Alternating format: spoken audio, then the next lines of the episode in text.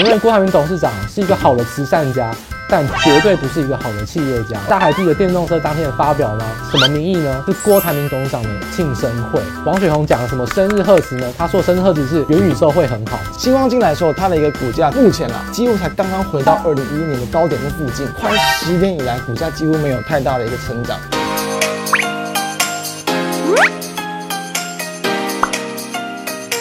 外行看热闹，内行看门道。透析产业，股市内行人让你靠。大家好，欢迎收看永诚国际资产管理处今天的 Hello 股市内行人，我是分析师江太一。在我旁边的也是大家熟悉的研究员范正峰。投资人分很多种，有人看财报，有人看现行，有人看筹码，有人就单纯看经营层。而经营层这一块其实是大家比较少在关注的，因为它影响深远，但是的时间是很长，同时要花费很多的时间来去了解跟认识。对，不太像是这种短线的消息面，就算是要真的很仔细的研究，对这家公司、对各个董事长非常有深层的了解，才能真的判断出来的。对，所以其实是一般人比较少的这种一块部分。但我们今天就要来跟大家谈几个例子，就是说。如何从经营层上面可能部分的一些投资的一些失误啊，或者是它的经营层上面的一些错误的决定，导致让公司可能在营运上没有能够去达成更好的一个预期。所以，我们今天就要去从这样的情况来跟他谈说，如何可能去避开一些地雷股，避开投资上踩雷的一些几率。好，首先呢，由我来介绍，就是郭台铭董事长以及鸿海集团。哎，这个大家可能就被缩图标题钓人骗进来了。哎。郭台铭好像最近不是风很风光吗？又捐疫苗啊，又是做善事的，好像突然要泼他冷水，说红海不好呢。我来告诉大家，到底红海哪里不好？事实上，我对于郭台铭董事长，我要下一个重话，大家仔细听好哦。我认为郭台铭董事长是一个好的慈善家，但绝对不是一个好的企业家哦。好的企业家呢，他需要有中长期明确的营运目标跟投资眼光。那好的慈善家，你只要有良心、有钱、有人脉，其实你可以做很多好事。他虽然这种投资避雷，不是说呃让你大亏损，但是啊，台股从这两年资金的风潮这样上去，其实根本没有涨多少，不进则退，就是一种非常非常大的退步啊。嗯，我相信红海其实还是有不少死忠粉丝啊，所以当然这样的言论，你可能当然你要小心一点，会不会有人来骂你？不过其实我认为说，就是你。后续的一个这个看法，当然，我觉得一定是能够让大家去更清楚的了解到红海在近几年他们所经营的一个情况。郭台铭董事长跟红海所发生的一些东西，还有我现在讲的东西，都是可受公平，欢迎大家来检视跟看后续的一些变化。那到底郭台铭董事长跟鸿海集团到底错过了什么大趋势？就是错过 ESG 的趋势。ESG 的趋势其实从二零一零年，其实从金融海啸之后就慢慢被大家所重视，像 SRI 的责任投资也都是非常非常蓬勃发展。但是这一点呢，我就可以明白跟大家讲，不是我说的，我要来推卸给国泰金控。我连续两年参加国泰金控的永续的论坛啊，在线上论坛都有参加。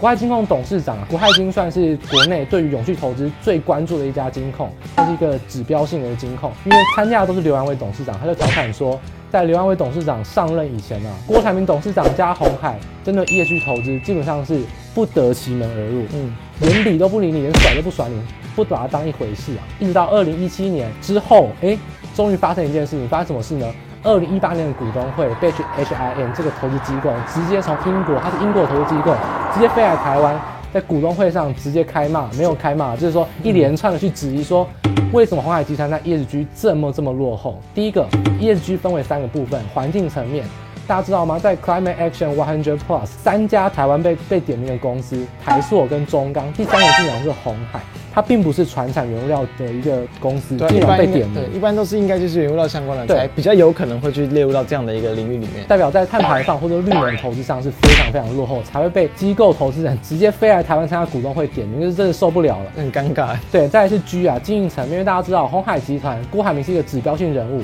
又掌握股权，又掌握经营权。简单来说，经营权跟股权同时掌握，就很有可能形成独裁的现象。对。独裁基本上有好有坏，好就是如果这个经营阶层非常厉害，那就是股价飞天；但如果这个经营阶层其实是没有什么太好的表现的话，就很有可能形成就是没有办法弹性的应对，很有可能就陷入一个僵局的情况。对，当然过去几年其实大部分也都是他是一个比如说很很强势、主导性很强的一位这个董事长，就是非常非常有领导力。但是这个万一领导到错的方向也不行。所以 ESG 啊，我们刚才讲到好的慈善家，所以他在 ESG 的 S 呢是做的非常非常好，这无可否认。但 E 跟 G 是做的非常非常差，至少在二零一八年以前啊，这个是完全是一个被大家所质疑的。那另外呢，讲到就是错过投资眼光，包含过滤一代苹果跟中国，因为大家知道苹果呢是一个非常差的供应链，它都把价格压得非常低。最好的供应链其实是华为，不过华为现在已经被打压下去。是。那苹果供应链面临到什么问题呢？就是扶植第二供应链。所以像是红海啊，其实长期的市占率都是有慢慢慢慢的往下掉，被和硕啊、立讯精密所取代。那它还有像是海外投资跳票的记录，这个呢也是可受公平，这个是 DNN 整理出来的。从二零零七年的越南，一直到巴西，到美东，像威斯康星州，一直到现在，可能到中国、东南亚、印度的投资，全部都是有非常多跳票的记录。明显的例子就讲到的是面板产业，面板产业的群创就是属于鸿海集团最指标性的产业。那大家知道吗？在二零一二年的时候，跟奇美电分分合合，那时候奇美电不玩了啦，就是说面板产业真的不玩了。在那情况下，鸿海啊接手了群创，那说百分之百来控制它。他喊出一句话：两年内超过三星。那我想，二零一四年过了，到现在二零二一年了，二零二二年了，还没。我想大家可以知道，面板产业不要讲追上三星啦，到后面啊，其实大家知道，二零一四年四 K、二 K 就是 Ultra HD 的时候呢，韩国就已经是直接是吊打台湾的厂商。到二零一七年之后呢，更不用讲京东方，或者说像是等等的触控面板或面板产业，也是把中低阶也把台湾甩开。所以面板产业这一仗啊，红海已经是打得非常非常的差。那群创股价大家也知道是跌得非常惨，直到最近一两年因为缺货的关系才有所攀升。所以投资眼光的方面啊，这这三点大家都是要特别关心。这十五年来基本上没有一场投资的仗义是成功的。鸿海确实它有值得，我觉得是值得夸奖或者是称赞的地方，哦、就是在于说，像去年嘛，他们其实就是有去发布他们的这个电动车嘛，没错，推动说推出新的电动车啊。这一点呢，我觉得也是当初也非常期待，因为我必须跟大家讲。就跟国泰金控的那些执行长的看法是一样，我认为刘安伟董事长上台之后，红海是有脱胎换骨的机会。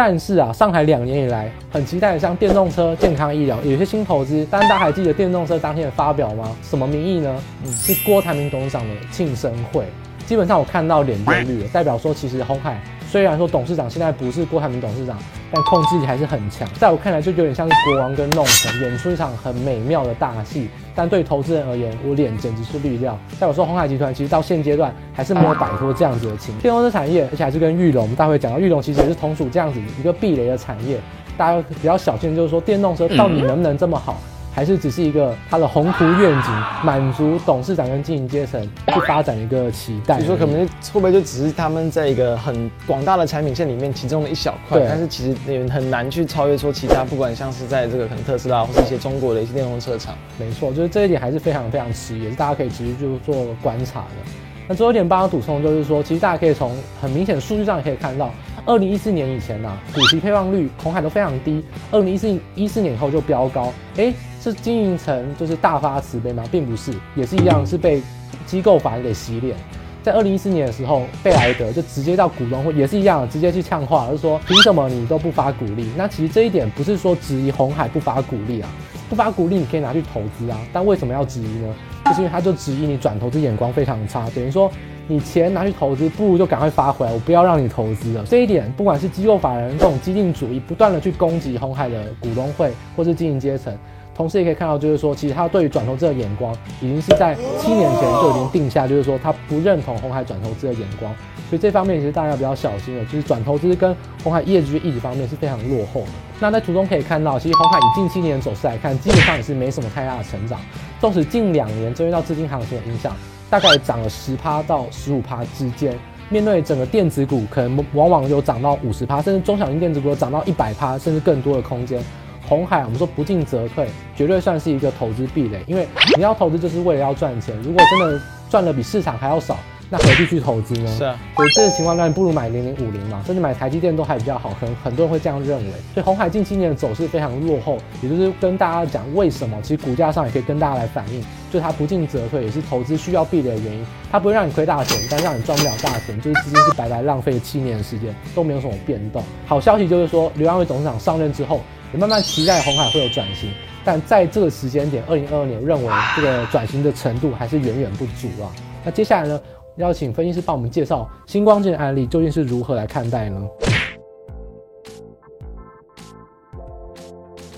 接下来谈到，其实我觉得也是蛮多公司有可能会面临到的一个情况。星光君在过去哦转投资这个宏达电，大家应该非常有名啊。宏达电这个大家应该都是受伤，可能老股民都受伤惨。对对对，在以前经历过二零一零年、二零一一年那段时候，应该都是有看过这个例子，就是说当时的这个前董事长吴东进哦，从这个二零一六年开始，他其实就对当时候因为原本就叫台湾之光的这个宏达电嘛，其实就是很有信心，然后持续的加码，直到当时候，其实在二零一一年的宏达电的股价算是到它的一个最高点，到那个时候呢，其实市场算是谣传了，就是说董事长他算是凭就是他自己的一个这个意愿，认为风华店非常好，因为当时其实一年也是能够赚到七十块钱以上，超级爆发。就大家要知道，就是所谓王雪红董事长常常参加一些呃企业家的论坛，像之前大家还记得吗？台积电的董那个张忠谋董事长。要说前前执行长，对，他的生日会啊，对啊，哎，还记得吗？大家新闻标题下的是王雪红讲了什么生日贺词呢？他说生日贺词是元宇宙会很好，所以他就是一个很习惯在这种场合去提到公司产业，所以他就算是一个消息面很活络的一个公司。所以大家说为什么他就很懂得炒股，很懂得去炒股价，这就是他的一个厉害之处 啦。对对对，所以其实当时候他也算是被这样的一个情况给吸引到，认为红花店非常的好，所以其实当时候的一个这个股价是持续的增持到大约六千张左右。但是大家应该也都知道嘛。后来那几年，宏达电的股价一度的一个崩跌，所以说呢，其实星光金哦，在大约也是这个两三年左右，就陆续的把这个个股给去出清。其实哦，这一次的投资虽然说不是完全可能影响到星光金，它是用这个星光人寿、新寿来去做这个投资的，但是其实也是影响到很多股东的一些这个信心。因为星光金控，我们说寿险、证券跟所谓的银行业，其实金控业的三大支柱，其实星光金也是以新寿为一个很重要的核心，所以新寿的亏损其实对整个星光金控的亏损，大概也是占了一半以上。上，所以也还算是蛮严重的。对，所以其实可以看到，尤其当时候在线上是处分一些这个股价的时候啊，包含像是二零一五年的时候，其实当时候的一个新光电的股价，其实从下半年也是大约这个跌的也是算是超过三十趴。对于档金融股来说，也是不小的一个幅度。大家说存股存股，结果怎么存到存钱还会亏钱呢？对，你存一个好像寿险，然后好像寿险为主，好像获利算稳定的公司，哎，结果就时不时可能就给你。就突然这个转亏，然后再处分一些这种可能业外的一些这个损失啊，所以这是他的一个这个情况。那我们也要知道，就是其实一般来说啊，其实我们在处处分这种比较大量的一个转投资嘛，其实应该就可能有点像是那种投信公司，他们可能不会去做那么短的一个波段投资，但是他们其实在停损上应该都有一定的一个机制，对，至少可能跌破二十趴就要先减码，不应该会是这种哎凹单凹到底，然后最后受不了一次砍这种情况。对，所以结果面临到反而这次新售的一个情况，就是说他们反而是几乎是凹了，就快要可能。好，几几几乎是在六七十趴以上。这么大的幅度，然后才去把它砍出，等于说这一次的一个投资失利，完全影响到后续，比如说市场对于它股价的信心。对，同时呢，它也是后续去出售，不管像曼哈顿大楼，还有星光三月 A 八馆嘛。要知道，其实像是一个寿险公司，当然投资房地产或是投资这个股票，其实都是很正常的事情。但它等于说，它用一个类似一个可以说小经济，或是非常好的一个地段跟大楼。对，因为在那一段，其实大家知道，后续的房价持续的上涨，星光三月 A 八馆这个它的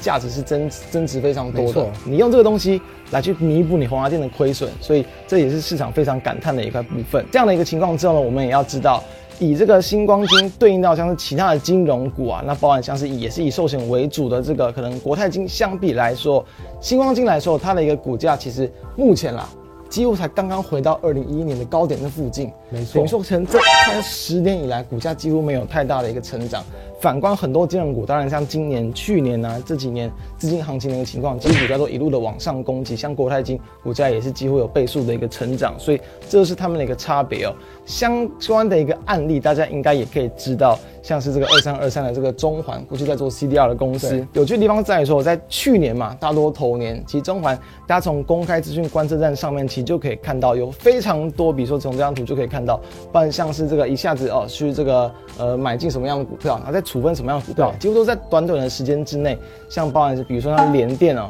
大立光、红海，其实我们都可以看到，像去年航运股飙涨，哎、欸，它也是频繁的进出。那航运股去年这随便买随便赚的股票，它做多还可以做到不怎么赚钱呢、啊？对，等于说就是你锁锁定这种可能主流股，哎、欸，你应该要去长报，结果你做短没赚到钱，又或者是说你锁定这种大型全值股。他们本来波动就不大，对，反而可能是来回之间赚小钱，赔了很大的手续费跟成本。对，所以说你利用这样的一个这个操作的模式，导致说你在一个这个获利上其实没有说多大的一个赚钱，然后本业上在像中环啦，去年的一二季其实基本上本业没什么赚钱，然后它的业外又让它亏更多，这就是它这个所谓投资失利的情况。所以这种投资失利其实也是大家应该要去比较注重的地方。首先就可以从公开资讯观测站上面，如果公司有过度频繁的取得或是处分股票，那都要是比较小心的一个雷区哦。今天这两个例子就跟大家谈到，就是说。在经营层上面可能会有的一些投资失利，或者是这种眼光错误的一些情况，让大家知道如何去避开应该可以避开的一些地雷股。那在今天我们就先跟各位介绍到这个地方。以上就是今天我们 Hello 股市内行人的内容，也希望能够帮助各位后续可以去避开一些投资上的一些地雷。今天我们节目就到此结束，我是江太一，那我是研究员范振峰，我们就下期再见，大家拜拜。